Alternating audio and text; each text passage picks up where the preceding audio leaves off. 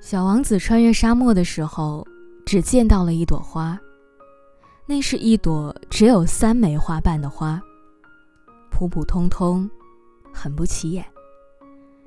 早上好，小王子说。